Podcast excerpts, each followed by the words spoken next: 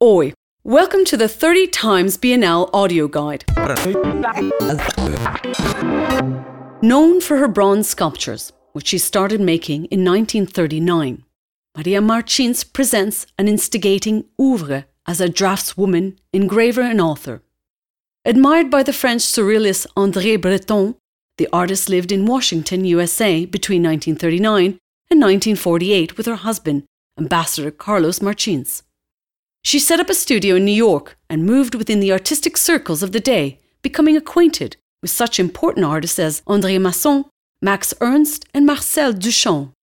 This experience gradually lured Martins away from traditional figurative representation towards a more surrealist form of expression, with sensual, organic forms suggestive of human bodies in botanical and animal references, insinuating a mysterious erotic collision in which desire is a savage manifestation of the human psyche. There was a mixed reaction to Martins's work in Brazil, where it featured in various editions of the Bienal, starting from the very first in 1951, at which her sculptures occupied a special room.